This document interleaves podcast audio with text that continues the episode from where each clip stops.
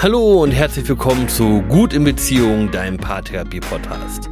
Ich heiße Thorsten, ich bin Paartherapeut und ich freue mich, dass du hier bist. So, die Sommerpause ist vorbei und es gibt endlich wieder einen Podcast von mir. Wir waren ganz fleißig und wir haben ein Projekt geplant, auf das ich mich wahnsinnig freue. Wir haben nämlich vor, am 18. September eine Kanutour im Unterspreewald anzubieten. Ihr habt also die Möglichkeit, Zeit zu zweit zu verbringen und gleichzeitig an vielen Workshop-Elementen teilzunehmen, um eure Beziehung ein wenig nach oben zu pushen. Der Workshop ist für alle Paare, die sich so ein bisschen aus den Augen verloren haben, sich wiederfinden möchten, bevor die ersten großen Krisen auftauchen. Wir werden in einer ganz kleinen Gruppe mit vier Paaren unterwegs sein. Ähm, das heißt auch, dass die Plätze relativ beschränkt sind. Deswegen, wenn du dabei sein möchtest, dann schau auf meine Webseite unter torst-köcher.de Schrägstrich Kano findest du alle Infos, die du brauchst, um dich anzumelden. Ich freue mich riesig darauf, Natur und ein Stück weit Abenteuer mit Paartherapie zu verbinden und ich freue mich auch wahnsinnig, dass ich das nicht alleine mache, sondern dass ich eine Co-Therapeutin dabei habe. Das ist eine gute Kollegin von mir, Lena. Lena ist Paartherapeutin wie ich und ich mag sie sehr. Sie ist ein wahnsinnig ähm, liebenswerter Mensch und eine wirklich sehr gute Therapeutin. Deswegen freue ich mich, dass ich sie für dieses Projekt gewinnen konnte. Tja. Also wenn du dabei sein willst, dann schau am besten auf meiner Homepage vorbei. Das war jetzt ganz schön für Eigenwerbung gleich zum Anfang, aber ich bin so begeistert, dass das einfach raus musste. Aber jetzt lass uns mal zu unserem heutigen Thema kommen, nämlich zu der Frage, wie schaffen wir es denn, besser miteinander zu kommunizieren? Ich habe zum Thema Kommunikation eine ganze Menge Bücher im Regal stehen. Und wenn ich die gelesen habe, hatte ich manchmal, nicht bei allen Büchern, aber bei einigen Büchern das Gefühl, ich muss mich doch ganz schön verbiegen, wenn es irgendwie gut werden soll.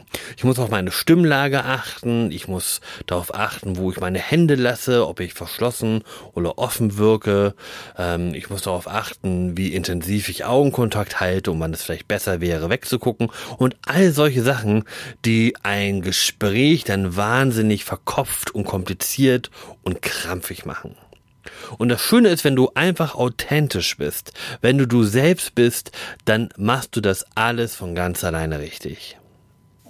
Virginia Satir war eine Familientherapeutin, eigentlich die Mutter der Familientherapie, wenn man so möchte. Und die hat ein ganz großartiges ähm, Konzept zum Thema Kommunikation ähm, vorgestellt, vor etlichen Jahren schon, das mich immer sehr begeistert, weil es bedeutet, dass ich einfach authentisch sein darf. Und wenn ich authentisch, offen und wertschätzend bin, dann mache ich in einem Gespräch eigentlich alles richtig. Satir benutzt einen anderen Begriff dazu. Sie sagt, wir müssen kongruent sein. Das heißt, das, was wir denken und das, was wir fühlen und das, was wir sagen, das sollte übereinstimmen. Das sollte auf Augenhöhe sein mit unserem Gegenüber. Wir dürfen offen sein, wir dürfen verletzlich sein um, ähm, und ehrlich zu uns selbst und zu unserem Lieblingsmenschen. Und dann funktioniert gute Kommunikation von ganz alleine. Unser Tier hat im Laufe ihrer vielen, vielen Therapien, die sie gegeben hat, festgestellt, dass es ähm, mehrere Typen gibt, die sich herausbilden, wenn man in, eben nicht kongruent miteinander spricht. Und über diese Typen, über die will ich kurz mit euch sprechen. Denn vielleicht betrifft es ja auch dich und vielleicht erkennst du dich in dem einen oder anderen Typen wieder. Satir schreibt, dass wenn wir kongruent kommunizieren wollen, also wenn wir gut miteinander im Gespräch sein möchten, dann müssen wir versuchen, drei Bereiche gut im Blick zu haben. Und das sind wir selbst, das sind unsere eigenen Bedürfnisse, das, was wir uns wünschen, das sind die Bedürfnisse von unserem Gegenüber, von unserem Lieblingsmenschen und das sind die Umstände, in denen wir gerade stecken. Und wenn wir alles drei irgendwie miteinander ähm, unter einen Hut kriegen, dann funktioniert Kommunikation. Und wenn der Fokus nur auf ein oder zwei Sachen liegt oder vielleicht auf gar keiner Sache liegt, ähm, dann klappt Kommunikation eben bedeutend schlechter. Wenn ich zum Beispiel nicht bei mir selbst bin, sondern nur meinem Gegenüber und ich nicht will, dass der ärgerlich wird, dann fange ich an zu beschwichtigen. Und wenn ich beschwichtige, dann bedeutet es auch, ich habe das Gefühl, meine Meinung, meine eigenen Bedürfnisse sind weniger wert als die von meinem Lieblingsmenschen. Und weil ich nicht will, dass der irgendwie sauer auf mich wird, deswegen sind wir nicht auf Augenhöhe, ich bin ein Stück weit weiter unten und ähm, spreche quasi hinauf zu meinem Gegenüber und versuche ihn zu beschwichtigen und davon zu überzeugen, dass ich nicht verstoßen werde. Das ist vielleicht ein bisschen hart ausgedrückt, aber ich glaube, wir alle haben schon mal in Streitgesprächen angefangen zu beschwichtigen, weil wir ähm, eben den Zorn von unserem Gegenüber nicht noch weiter auf uns ziehen wollten. Wir sind also immer sehr versöhnlich, sehr einschmeichelnd. Wir sind eher dankbar für Kritik, die an uns herangetragen wird. Ähm, wir nehmen das alles auf, wir widersprechen weniger. Ähm, und es entsteht wirklich ein Gefälle zwischen den beiden Menschen, die so miteinander kommunizieren. Und wenn ich so rede, wenn ich beschwichtige, dann ist das natürlich toll für mein Gegenüber, weil der seine Bedürfnisse befriedigt sieht oder weil sie ihre Bedürfnisse befriedigt sieht. Aber für mich selbst ist es ziemlich blöd. Denn ich bin unterlegen, ich bin der Schwächere in dem Gespräch und meine Bedürfnisse kommen absolut zu kurz. Wenn wir das umdrehen, wenn ich also derjenige bin, der seine Bedürfnisse unbedingt durchsetzen möchte, dann gehöre ich zu den Anklägern. Ankläger sind Menschen, die gerne den Chef raushängen lassen, die so kleine Diktatoren sind und die wollen, dass alle anderen gefälligst das machen, was sie möchten. Menschen, die viel in diesem Kommunikationsmuster unterwegs sind, die sind meistens sehr einsam und häufig sehr hilflos und dann ganz dankbar, wenn dann tatsächlich mal jemand auf sie hört dann haben sie das Gefühl, sie haben das Leben wieder ein Stück weit im Griff und vielleicht einen Verbündeten gefunden.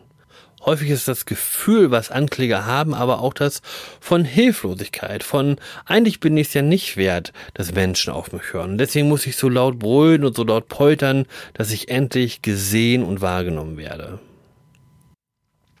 Menschen, die sich nicht trauen, auf sich selbst oder auf ihr Gegenüber zu schauen, die schauen lieber auf das Umfeld drumherum und die fangen dann häufig an zu rationalisieren und zu erklären, warum bestimmte Dinge gehen und bestimmte nicht gehen.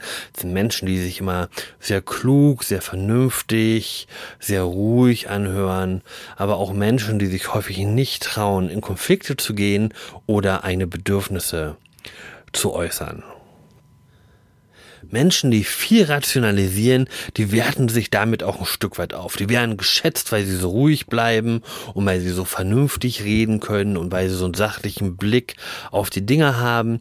Aber Menschen, die ganz viel in diesem Kommunikationsmuster unterwegs sind, die haben auch wenig Zugriff auf die eigenen Emotionen.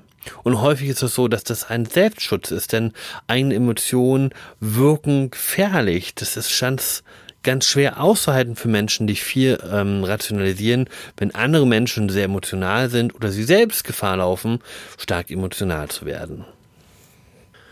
Und wenn ich es schaffe, weder auf mich, mein Gegenüber, noch auf die Umstände zu gucken und ich das Gefühl habe, ich krieg, ich komme überhaupt nicht in Kontakt mit irgendwas, ich gehöre gar nicht dazu, dann fange ich an abzulenken. Also diese Menschen, die in der Diskussion sagen, ah, guck mal, ein Vogel, das sind Menschen, die ablenken. Und das sind Menschen, die das Gefühl haben, ich passe irgendwie gar nicht hierher, ich bin hier gar nicht richtig. Das war nun ein ganz kleiner Auszug von dem, was er hier über diese Kommunikationsmuster schreibt. Aber ich hoffe, dass ihr diese vier nicht konkurrenten Typen ähm, verstanden habt und dass ihr ein Bild davon im Kopf habt, was es denn bedeutet, zu beschwichtigen oder jemandem etwas vorzuwerfen oder abzulenken oder zu rationalisieren. Ähm, denn es geht genau darum, sich selbst zu beobachten und zu überlegen, in welchen Situationen bin ich denn nicht kongruent in welchen Situationen neige ich denn eher dazu, jemanden zu beschwichtigen? Oder wann werfe ich jemanden eher etwas vor? Und sich diese Situation nochmal vor Augen zu rufen und zu reflektieren und zu überlegen, wie hätte ich denn, welche innere Haltung hätte ich denn gebraucht, um da kongruent zu sein? Um da so zu sein, dass ich mich selbst, mein Gegenüber und die Umstände, in denen wir sind, ähm, in denen ich das alles hätte sehen können und wertschätzen können. Und genau dazu möchte ich dich heute einladen. Ich möchte dich dazu einladen, dir Zeit zu nehmen, dich selbst zu beobachten und zu überlegen und festzustellen, in welchen Situationen bin ich nicht kongruent, in welchen Situationen bin ich nicht authentisch, in welchen Situationen habe ich Angst davor, verletzt zu werden oder mich so zu zeigen, wie ich bin, mit all meinen guten und all meinen weniger guten Seiten. Okay, das soll es für heute gewesen sein. Ähm, ich freue mich darauf, den einen oder anderen von euch im Unterspreewald begrüßen zu dürfen. Ähm, ich hoffe, die Folge, auch wenn sie kurz war dieses Mal, hat euch gefallen und freue mich auf euer Feedback. Bis zum nächsten Mal, euer Thorsten.